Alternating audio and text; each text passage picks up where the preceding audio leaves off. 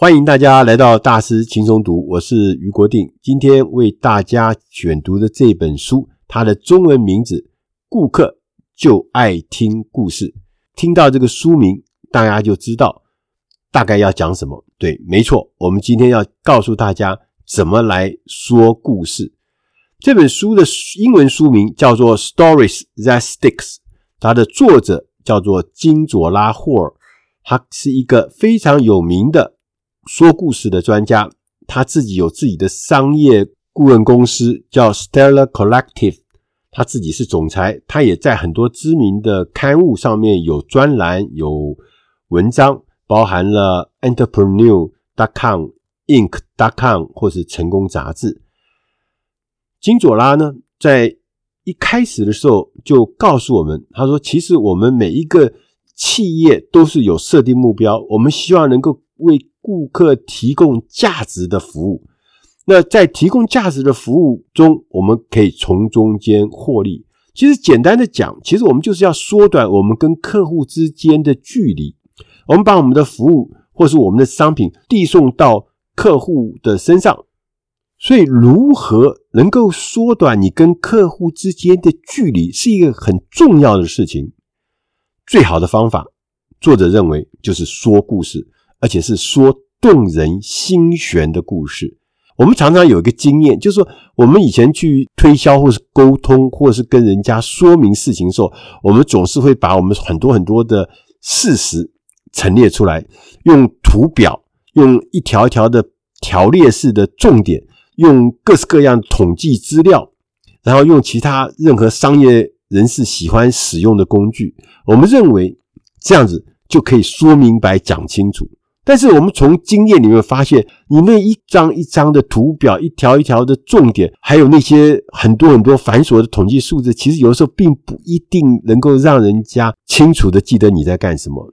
我们发现，反而故事是最能够吸引人、抓住人注意力的。为什么？因为大家都喜欢听故事嘛，大家喜欢听故事的结局，大家喜欢听故事的那个情节的变化。那中间的曲折的故事是大家喜欢的，爱听故事，这是与生俱来的天性，每个人都这样子。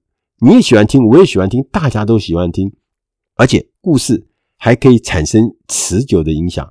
我相信大家一定会觉得，我们在听一件事情时候，那个故事我们是会记比较久的，但是那个统计资料，你很很可能过一会你就模糊了，你就忘了。那个条列的重点，那个图表你也过一回你就不记得了。可是故事你不会忘了，尤其是有情节、有戏剧张力的事情，你印象会很深刻。所以有的时候说故事，它还具有很强大的力量，那个力量就像扭转乾坤般的力量。所以刚刚一开始我们就强调说故事的力量、说故事的能力、说故事的技术。它可能是一个很重要、很重要的沟通方式，是每一个人都应该要具备的基本的能力。那很多人就说：“哎呀，对呀，我也知道说故事很重要，我也喜欢听故事，可是说故事很难呢。”这本书其实最重要，就告诉你，其实说故事不难，说故事是有方法的，故事是有结构的，是怎么样去构成的。如果你把这个学起来，你就会发现。你也可以变成一个很棒的说故事的人。他特别强调，他说：“我们喜欢听故事，跟我们喜欢说故事，其实这都是我们人类与生俱来的能力。你稍微回想一下，你在你人生的过程中，你是不是曾经有很多的场景？譬如说，你跟你的朋友坐下来促膝而谈，你跟你的朋友一边喝着小酒，一边说着故事，可能是你当年初恋的时候。”被人家抛弃的令人心碎的故事，可能是你们家的孩子，你养育的孩子的故事。每一个故事你在讲的时候，都口才都一流的，讲得娓娓道来，非常非常引人入胜。很多人听了也都觉得很有共鸣。为什么？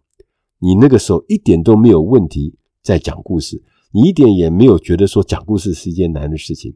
那是因为你讲的是你自己的故事，你需要发掘这种有。共鸣的故事，然后把它建构起来，把它说出来。其实你每一个人，不管是你，不管是我，们都有这个能力。我们也都曾经做过很多很多次成功的说故事的经历。那我们现在来看看，说掌握说故事有没有诀窍？什么是诀窍？作者说，他说其实简单的讲，有一个结构，还有一些元素，还有几种类型，你必须要先了解这东西。他说，第一个，精彩的故事一定有元素，有四个很重要的元素。第一个是叫鲜明的角色，第二个叫做真实的情感，第三个叫做关键的时刻，第四个叫做具体的细节，我们先来讲讲鲜明的角色。什么是鲜明角色？就是你会关心和同情的对象，这种就是鲜明的角色。在这里面，你不一定是一个英雄，但是你一定要是一个真实的人物或者一群人。好故事有戏剧张力，我们需要真实的感情，需要有迫切的问题。或是直接挑战来刺激相关的人物，像什么挫折啦、惊讶啦、好奇啦，这些都会有强烈的情绪，这是很重要的。还是你需要一个关键的时刻来挑战现况。好故事不会是风平浪静，而会有一个特别的爆炸性的发展点，最后会令人难忘的故事会加一点。恰到好处的细节，能够把听的人感觉连在自己的世界里面，就是跟自己产生巨大的共鸣。所以你不能讲太远的东西，有些地方要最后收尾的时候要有具体的细节。这上面四个故事的要素，就是让你整个故事会充实起来。你在想想看，你要在讲一个故事的时候，你要去检查你这四个故事的要素有没有都具备了。第二个呢，是你一定要说的故事有哪几种？第一种故事呢，叫做价值的故事；第二种叫做创办人的故事；第三个人叫使命的故事；第四个叫做顾客的故事。我们一个个来讲讲，跟大家分享。第一个叫价值的故事，你提供的解决方案到底有什么价值？为什么这个对顾客而言是如此的重要？我们举个例子给你听。其实我们因为常常去跟人家卖东西或是沟通的时候，我们总是很认真、很认真的去讲我们的东西有么多大的功能、多强大的技术、多么伟大的利益地方。但是呢，其实刚前面讲的这些东西是冰冷冷的，对很多人来讲那是很遥远的事情。其实你要去想，你这个东西到底为客户会带来什么价值？那个价值可能是他最关心、他最在乎的，也最容易产生共鸣的地方。意思就是说，在购买产品之前跟之后有什么差别？那他举了一个例子，他说有一家公司是专门销售资料分析服务的，他让这个资料分析这件事情自动化。当时呢，他就举一个例子，他说这家公司呢，以一位顾客。为原型写了一个故事，这故事是什么呢？这故事的主人公是一家公司的会计人员，他想要完成铁人三项，这跟他工作没关系啊。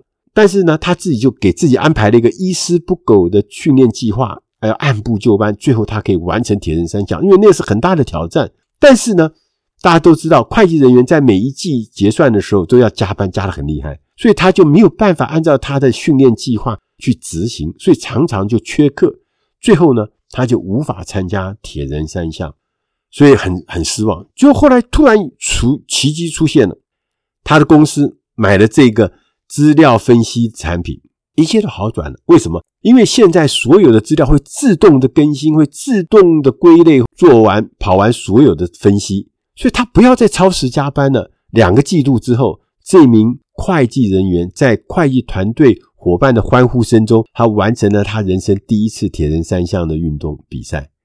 也就是说，你要把重点放在你要为一般大众解决的问题上，而不是你的产品有什么技术的价值，你就有机会向人们展示你的产品能为他们的个人生活或是工作创造了什么意义。也就是说，你用了我的机器，你就可以按时下班。你就可以去完成你生命中最想望的那铁人三项，这就是价值的故事。创办人的故事是另外一个好的故事来源。是什么激励创办人？可能是你，或是创办人创办了这家公司。你想要提供一个什么样子的 solution，一个解决方案，或是改正了一个什么错误？也许你可以追溯到你还是一个小孩子的时候，某一个震撼人心的一个新的想法出现的时刻，也可能谈谈你现在为了这个成就所付出的所有的血汗跟泪水。大家记得我们在大师兄读的时候，曾经有读过一个 Airbnb 的这个故事。Airbnb 的创办人麦特切斯基，他很爱谈论他当时是怎么创办 Airbnb。他说那是他们想办法，他跟他的室友要想办法说，我们怎么样来付这个房租租金啊？没钱呐。他说，那我们最后是不是想说，我们可不可以在客厅，我们现在住的房子的客厅挪一点空间出来，放一张气垫床，然后我们呢出租？这个收入呢，就来帮我们付房租呢。MBNB 就这么简单就诞生了，现在变成一个超级大的大怪兽。对，所以呢，一个优秀的创办人的故事，通常含有四个关键的要素。第一个要素是个性鲜明的创办人；第二个是他要流露真实的情感；第三个是在某个特定的关键时刻。有一个特别重大的事情，可能是完成第一笔大生意，可能是将门牌从休息中转为营业中，或是一个重要的时刻，一个重要的一个天后的事件，就是一个关键的时刻。第四个是听众会在你谈到具体细项中感到熟悉，而且感同身受，引起共鸣。所以，一个好的创办人的故事，能够将怀疑者变成信徒，而且呢，能够吸引新的顾客。吸引新的投资人，甚至吸引人才一起来加入你们的行列。第三个故事的形态叫做使命故事，有使命是什么东西激励组织成员每天来上班？你们希望一起成就了一个什么巨大的目标？随着企业的成长，我们开始不断有同仁、新人加入我们的奋斗行列。为了要让大家有归属感，你需要一个使命的故事来激励大家每天努力的工作，交出最佳的成绩。所以你必须要先问自己：我们想要透过这个故事表达什么重要的重点？或者更直直接说，我究竟希望听众在听了我的故事之后有什么样的想法、什么样的感觉、什么样的认知，甚至有什么样的作为？所以，像这种用结局来设想、回推开头这样的方法，是一个有帮助而且有效率的方法。这样可以形塑你的故事，慢慢的调整，直到你的故事变得令人难忘。第四个类型是顾客的故事。你目前提供给顾客的产品或是服务有什么具体的价值？你要让顾客自己来讲述这第一手的经验。这太好了！这种类型的，只要有人愿意来讲，他用了你的东西或使用你的服务之后，他那个所有讲的话其实是真实可靠的。所以，这种推荐、这种见证、这种体验，或是个人推荐，它具有不可思议的影响力。所以，你必须要去发掘，去从客户的体验。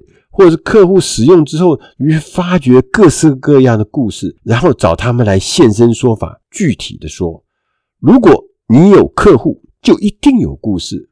你要需要找到他们，不必自己从头来塑造他们。假的故事，或者是伪造的故事，那是绝对不行。你要找真实的故事，因为你要让他们来告诉所有其他的人，他们使用体验的经验是在哪里？同时，他们也会愿意推荐给其他人。所以，要创造动人心弦的故事，要说好这四种故事，你必须要善于发掘，你要善于建构，要用可信的方法来讲述这些。那刚刚讲到发掘，你要花时间跟精神去捕捉他们，你不断地问各式各样的问题，从问问题之中，你肯定的可以找到故事。你的挑战是要选择故事，你必须要知道听众跟你的目标有什么交集的地方，你要选择能引起共鸣、有交集的地方的故事。第二个是要建构，建构就是你要有一个架构，你怎么去建构这个故事的架构呢？通常最简单的架构是三部曲，一个叫常态，接着进入一个叫爆炸性的发展，第三个叫做新常态。只要爆炸性的发展和之前的常态安排得宜，那个新常态最后那个新常态基本上是水到渠成。什么叫新常态呢？新常态就是总结学到的教训，以及简要的探讨，这对于听故事的人有什么意义？新常态是一个机会，让我们回到起点思考故事一开始所要表达的观点。其实生活中发生的琐事跟微小的事件，都可以发展成为一个引人入胜的故事。第三部分是说故事。意思就是说，你要不断的说故事，每一次报告的时候都用说故事，用故事来开头，可以缓解在报告在对严肃的场合的时候的紧张气氛，可以打破隔阂，并且呢，暗示听众参与是受到欢迎与重视的。随时随地寻找好机会，将图片带入故事中，但你要注意哦，你要用的图片一次的荧幕上只能用一张。图片太多张图片，大量的图片会分散注意力，不一定可以努力的发表完美的演讲，不一定做得到。但是你要试着把故事说得更好，要有熟能生巧的心态，持续的练习随机的应变来回应观众的回馈，也就是提升你的说故事的能力。另外一个事情是利用说故事。来出人头地，不管你是在面试，不管是影响别人，甚至向老板汇报的时候，故事这些情境，甚至很多其他情境，都会让你能够出人头地，让人家更记得你。另外一件事情是，说故事要说你认同的故事，要让那个价值观，你自己的价值观生动起来，就说故事，说自己的故事，千万不要去用虚伪的故事，甚至是从外面抄来学来。人家早就已经听过的那些老故事，要讲你自己的故事。同时呢，我们要学会走自己的路，专注在说一个吸引人的故事，而不要担心自己是不是一个能言善道的人。因为我们讲的是自己人生的故事，那是最有吸引力的。